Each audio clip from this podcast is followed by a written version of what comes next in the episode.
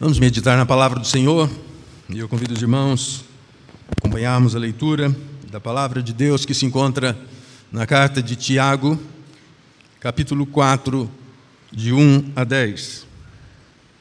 Diz assim a palavra do Senhor: De onde vêm as guerras e pelejas entre vós?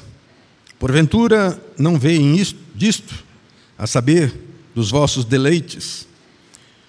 Que nos vossos membros guerreiam, cobiçais e nada tendes, matais e sois invejosos e nada podeis alcançar, combateis e guerreais e nada tendes, porque não pedis. Pedis e não recebeis, porque pedis mal, para o gastardes em vossos deleites. Adúlteros e adúlteras, não sabeis vós que a amizade do mundo é inimizade contra Deus? Portanto, qualquer que quiser ser amigo do mundo constitui-se inimigo de Deus. Ou cuidais vós, que em vão diz a Escritura, o Espírito que em nós habita tem ciúmes? Antes, ele dá maior graça. Portanto, diz: Deus resiste aos soberbos, mas dá graça aos humildes. Sujeitai-vos, pois, a Deus, resisti ao diabo, e ele fugirá de vós. Chegai-vos a Deus, e ele se chegará a vós. Alimpai as mãos, pecadores, e vós, de duplo ânimo, purificai os corações. Senti as vossas misérias, e lamentai e chorai. Converta-se o vosso riso em pranto, e o vosso gozo em tristeza. Humilhai-vos perante o Senhor, e ele vos exaltará. Esta é a palavra do Senhor. Dois domingos atrás eu li esse mesmo texto. Não vou pregar o mesmo sermão. Mas vou concluir o pensamento que meditamos no versículo 7, quando diz: Sujeitai-vos, pois, a Deus. Nós falamos sobre isso. E agora nós vamos falar a segunda parte desse verso: Resisti ao diabo e ele fugirá de vós. Parece ser uma coisa difícil. E é mesmo. Resistir ao diabo. Eu assisti um filme há muito tempo atrás, 40 anos atrás. Ainda lembro algumas cenas desse filme. O filme tinha um título muito sugestivo: O hábito não faz o monge. O hábito é aquela vestimenta do monge. A história de Ambrose foi uma criança deixada na porta de um mosteiro, um mosteiro trapista. E Ambrose cresceu naquele ambiente de um mosteiro, onde tinham normas rígidas, muito rígidas, normas de silêncio profundo. Mas como ele cresceu ali, diferentemente de outros monges que tiveram outras instruções, foram instruídos, ele se tornou um dos serviçais do mosteiro. E uma das cenas que eu me lembro assim, com muito riso, porque na verdade o, o filme tem assim um caráter até humorístico, mas contando e traduzindo uma verdade real para as nossas vidas. Aquela que não adianta uma aparência, não adianta uma vestimenta, não adianta um título. O que vale é o que está por dentro. O hábito não faz o monge.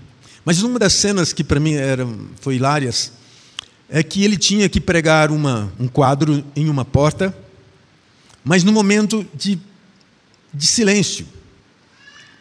Então ele pegou um martelo, envolveu o martelo num pano, num tecido, e foi pregar o, o prego, usando aquele artifício, eh, já que o prego deveria ser pregado sem que fizesse barulho. Mas lá pelas tantas ele errou o prego e acertou o dedo. O que normalmente acontece conosco é que nós vamos gritar de dor. Ele contém-se o grito e sai para fora dos portões do mosteiro e lá ele grita de maneira livre. Mas a história continua dizendo que uh, um dos, dos chefes do mosteiro pediu que ele saísse do mosteiro em busca de recursos financeiros. E ele foi em busca de recursos financeiros mas ele não conhecia o mundo lá fora. E lá fora ele começou a ser trapaceado por um religioso. que só tinha interesse nos recursos financeiros. Quando ele encontrou uma prostituta, e nela ele encontrou sinceridade, diferentemente do que ele não tinha encontrado num religioso. A verdade, tudo isso é que tantas vezes nós somos envolvidos por uma aparência, por uma religiosidade, quando o nosso coração está muito distante disso. Nós estamos distantes da verdade. Esse é um grande risco que nós corremos. Nós falamos no domingo retrasado sobre essa sujeição a Deus. E a sujeição a Deus tem a ver com aquele entendimento do chamado de Deus. O chamado que nós temos em Cristo. Somos chamados à santidade. E somos, nesse chamado, levados à obediência à palavra de Deus. É isso que nos aproxima, é isso que nos coloca sob a sujeição a Deus. E essa sujeição vem por causa da fé que nós temos em Jesus. Mais uma vez, relembrando que a carta de Tiago tem como ênfase ensinar a sabedoria de Deus para que nós possamos enfrentar as situações difíceis e perseverarmos em meio às dificuldades até que Cristo volte. Na verdade, Tiago fala sobre uma das nossas grandes doutrinas, a perseverança dos santos. É uma carta desafiadora, como disse, e de fato, e pelo fato de nos rendermos a Jesus Cristo, nós somos alimentados pela palavra de Deus. Somos desafiados a praticar o que ouvimos. E essa é uma das evidências de Tiago. Ouvir e praticar. Uma das suas célebres discussões fala sobre a língua da qual ele diz que nós estejamos prontos antes a ouvir do que falar. Sujeitai-vos a Deus e resisti ao diabo, e ele fugirá de vós. É claro que a submissão a Deus em si já é um ato de resistência, de resistência ao diabo. À medida que as pessoas alinham suas vidas com Deus, o, resulta o resultado se torna uma resistência crescente às tentações do diabo. E ele deve fugir. Essa palavra tem a ver com um aspecto muito figurado, mas tem a ver com o distanciamento que nós nos colocaremos nos sujeitando a Deus, tanto das nossas tentações quanto das falácias do inimigo. Pensar que nós podemos resistir a Satanás sem nos submeter humildemente nossas vidas a Deus é um grande equívoco. Você não seria capaz. Nenhum de nós é capaz. Observe o próprio exemplo de Jesus. No início do seu ministério, descritos pelo evangelista Mateus e por Lucas, quando ele está na, nas três tentações das quais o diabo o interfere, ele ouviu aquelas propostas indecentes de Satanás. Ele era Deus. Ele é Deus. Mas a sua resistência a Satanás não foi por causa da sua condição divina. O que, que ele aplicou à sua resistência? A palavra de Deus. Ele resistiu a Satanás usando da palavra de Deus.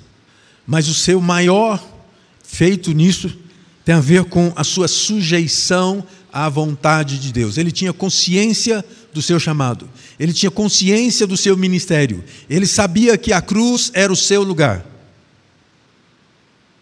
Pensar que podemos resistir ao diabo de qualquer maneira é tolice.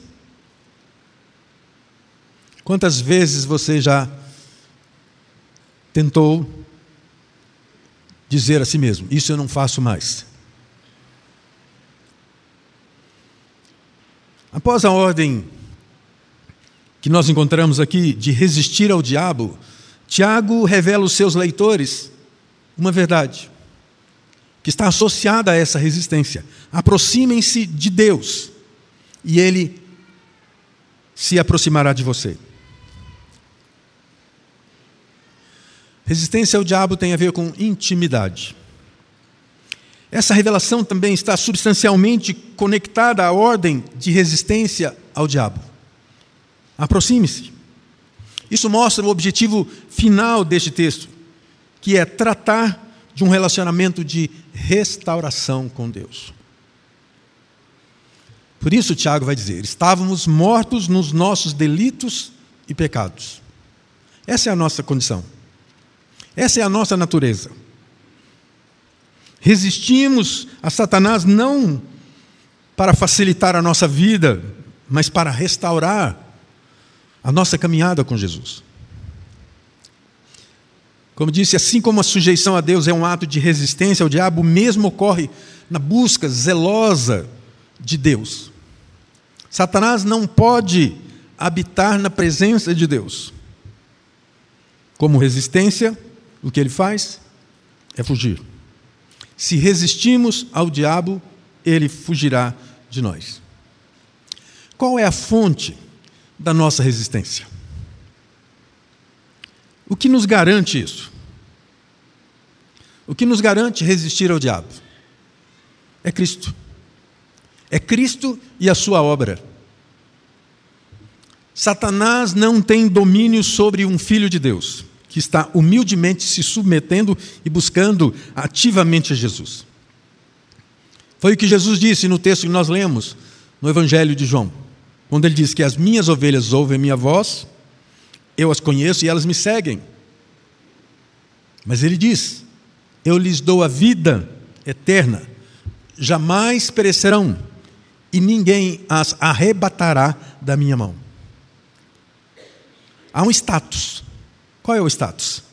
O status é que elas ouvem a minha voz.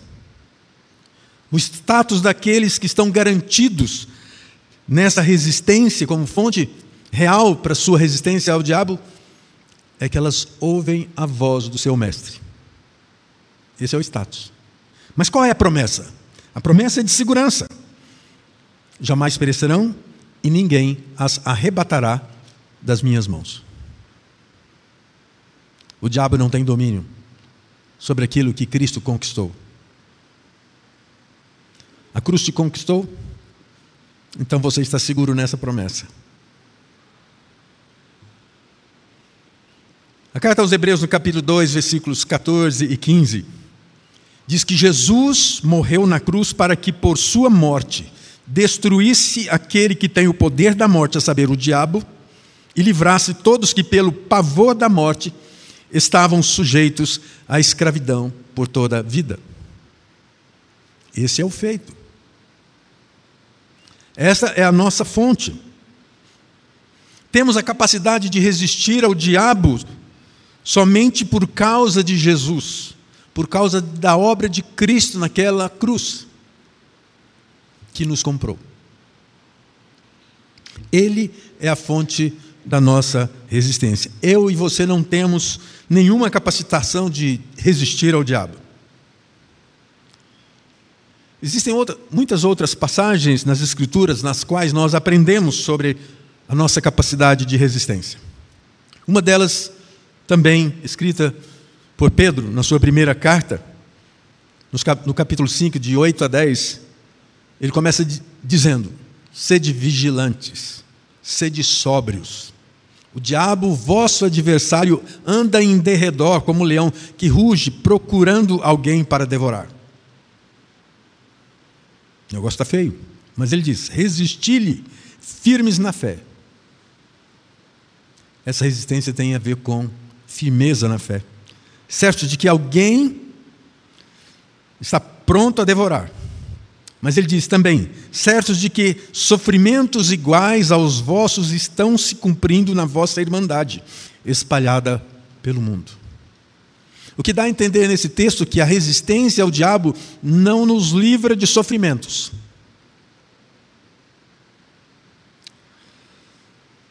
Há um grupo de cristãos que creem que tudo aquilo que acontece de errado na vida deles é obra do diabo. E a tudo se atribui. Se você deu um raspão no seu carro, vai dizer: coisa do diabo.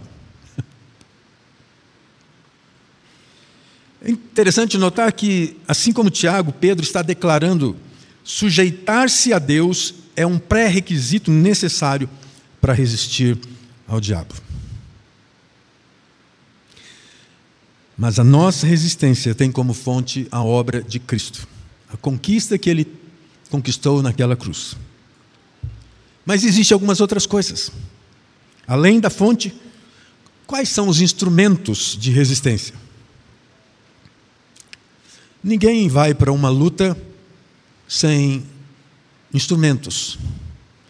O soldado não podia ir para uma luta sem a sua espada, sem a sua couraça, sem o seu capacete. E é isso que Paulo vai escrever aos Efésios, no capítulo 6, falando da armadura de Deus. Revestivos de toda a armadura de Deus para poderdes ficar firmes contra as ciladas do diabo. Devemos vestir esta armadura para que possamos resistir aos planos, às ciladas do diabo. Assim como em todas as outras passagens que consideramos, a capacidade de, existir, de resistir ao diabo não se encontra em nós mesmos, mas em Cristo, como eu disse. Mas existem instrumentos pelos quais somos fortalecidos, somos protegidos. É essa armadura. A fonte de nossa força não deve, não deve nos levar a levantar e repreender arrogantemente o, o, o diabo. Em algumas comunidades, a gente percebe muito essa prática. Essa prática de autoridade sobre o maligno. Mas Judas escreve no seu único capítulo, no versículo 9, o seguinte: ele diz, contudo, o arcanjo Miguel, olha de quem que ele está falando. Está falando do arcanjo Miguel, o primeiro anjo. O arcanjo Miguel, quando contendia com o diabo e disputava a respeito do corpo de Moisés, não se atreveu a proferir juízo infamatório contra ele.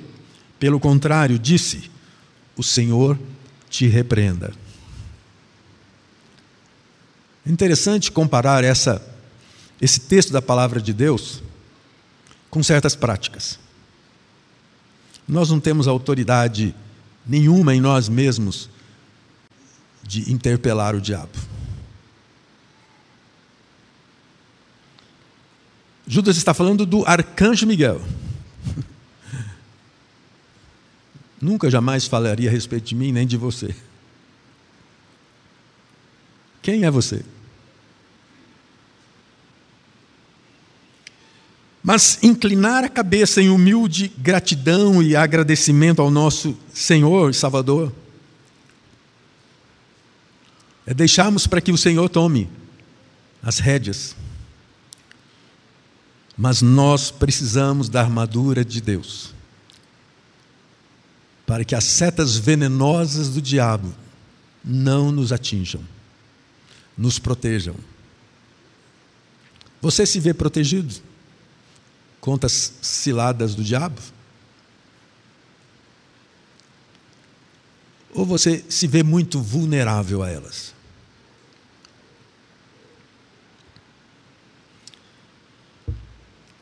Então, como cristãos, o que, que nós podemos fazer? Como eu disse, é importante que a gente se lembre da nossa incapacidade mas se lembre do desafio que a palavra de Deus está nos trazendo de resistência. Há coisas que devem acontecer em nossos corações, antes, durante e depois de resistirmos ao diabo. E eu gostaria de dar aqui pelo menos três lições práticas para isso. Porque talvez pareça que até agora eu tenha dito para você que você seja apenas incapaz. Não. Primeiro, por causa da fonte. Segundo, por causa dos instrumentos. E o terceiro é que você precisa, primeiramente, fazer uma análise dos seus desejos pecaminosos. Você tem desejos profundos que produzem tensão e conflito quanto à sua fé? Quantas vezes aquela ideia de que existe um anjinho bom aqui do seu lado dizendo não, e um anjinho mau dizendo sim, vai, faz isso. Isso não é bíblico, não, tá, gente? não é assim.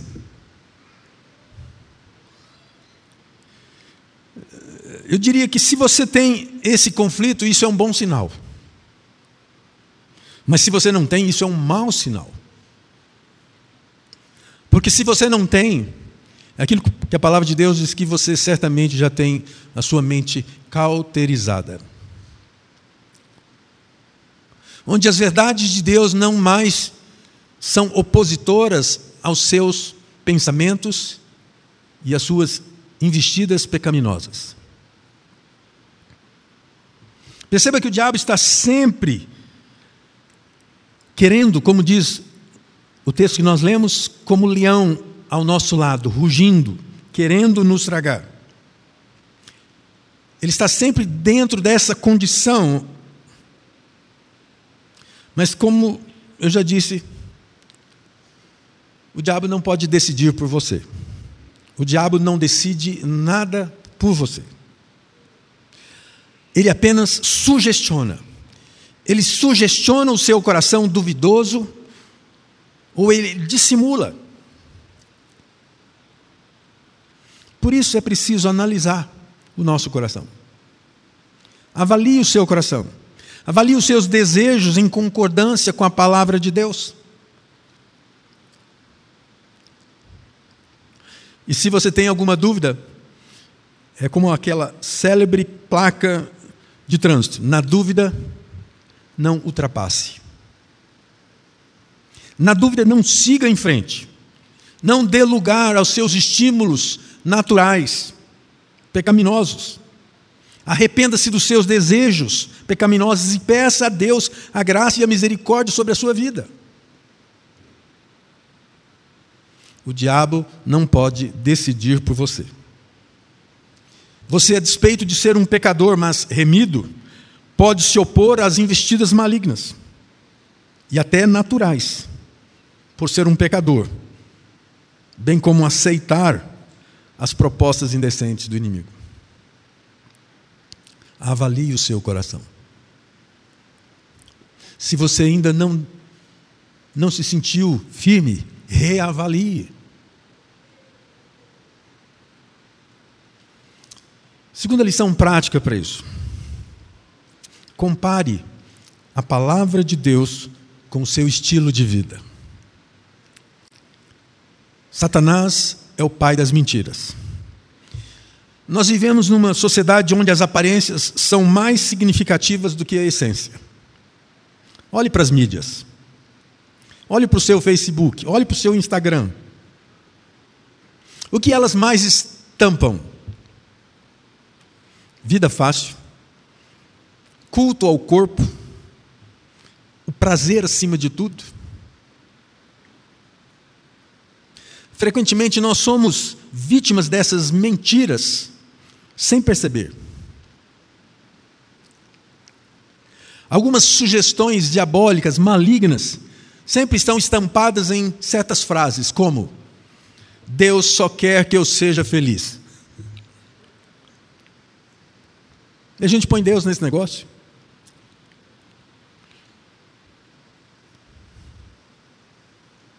O conceito de felicidade bíblico não tem nada a ver com isso que você vê por aí.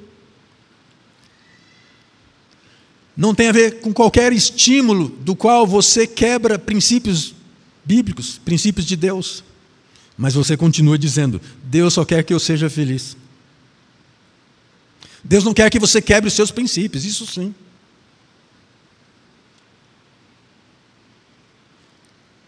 Outra frase, eu mereço isto. Merece nada. Se você puder acordar com um sentimento de gratidão todos os dias, você vai dizer obrigado, Senhor, porque eu não mereço isso.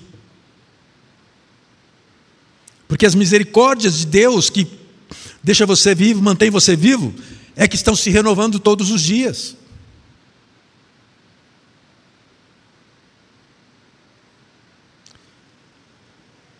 Deixe uma dorzinha daqui ou dali e você já se assusta.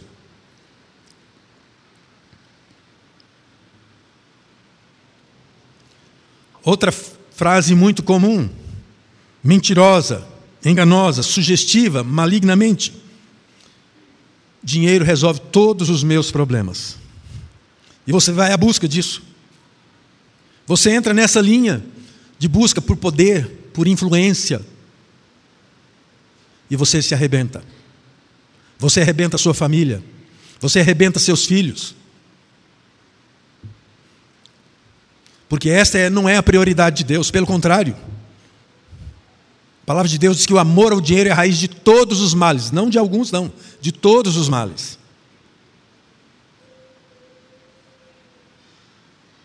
Uma quarta frase tão sugestiva, que é muito perigosa, inclusive para nós. Eu posso lidar com isso sozinho.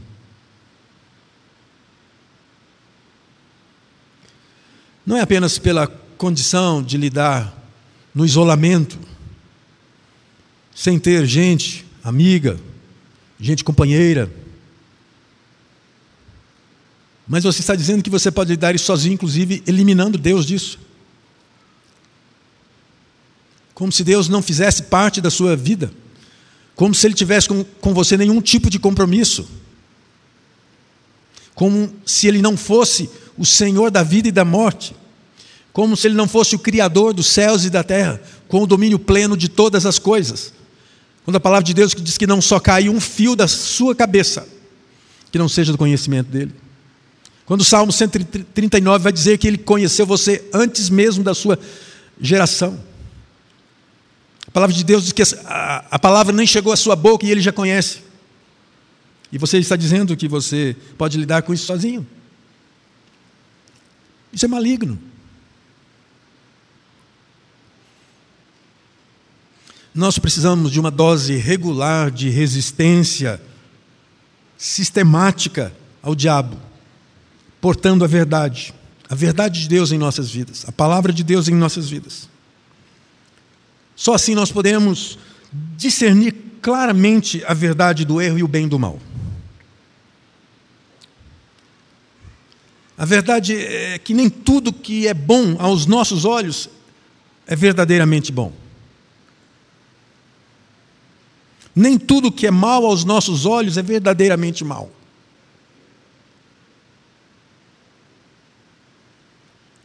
Isso significa que nós somos incapazes, humanamente, sensivelmente, com esse coração corrompido, de, definir, de definirmos o que é melhor para nós.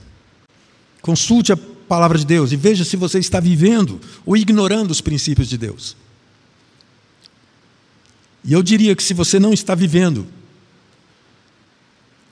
pelos princípios de Deus, você não está fazendo nenhuma resistência ao diabo.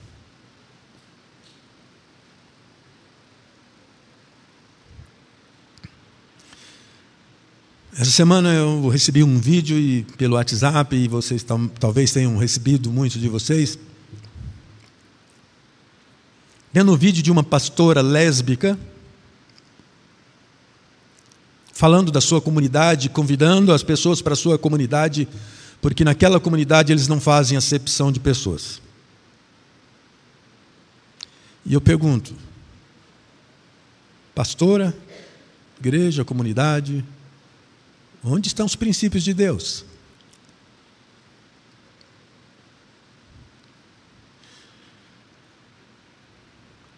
Você precisa sair da sua do seu casulo. Do seu casulo cômodo de ser um cristão comum. Não seja um crente comum. Porque eu tenho certeza que no seu trabalho você não quer ser mais um. E eu me lembro de uma propaganda muito antiga de uma empresa de petróleo. Eu acho que só vão lembrar quando eu falar o nome aqui, os que têm mais de 40, 50. Atlantique. A Tantica era uma empresa que estava no Brasil e ela concorria visivelmente com uma grande concorrente que era a Shell. E um dos slogans da sua publicidade era assim: quem não pode ser o maior tem que ser o melhor. Quem não pode ser o maior tem que ser o melhor. Na verdade, isso é um é desafio para as nossas vidas de maneira muito ampla, naquilo que você faz. Muitos cresceram porque foram melhores naquilo que fazem. Por isso estou dizendo, você tem que sair dessa condição simples de ser um crente comum. Como cristão, você devia pôr esse slogan como desafio, como projeto para a sua vida cristã. Se Satanás é um grande enganador, suas táticas nem sempre serão óbvias. E seus ataques nem sempre serão evidentes. Serão cheios de sutilezas. E eu diria que a vida de um crente comum cai nesse engodo. Não pense você que surfar pela vida, escolhendo seguir a Deus como um surfista, surfista escolhe uma onda. E pense que você pode escapar dos ataques de Satanás. Você certamente acompanhou as Olimpíadas. E o grande ídolo do surf, Medina, era a grande expectativa dos brasileiros de que ele seria medalha de ouro. E nos últimos instantes ele esperava uma onda significativa para poder fazer as suas manobras e ter uma nota que o pusesse no primeiro lugar. A onda simples não o colocou no pódio. Você vivendo como um cristão comum é como alguém que está buscando ondas simples. Coloque a armadura de Deus antes dos ataques de Satanás. Não espere estar no meio da batalha. Será que você tem se preocupado com as investidas do diabo sobre a sua vida?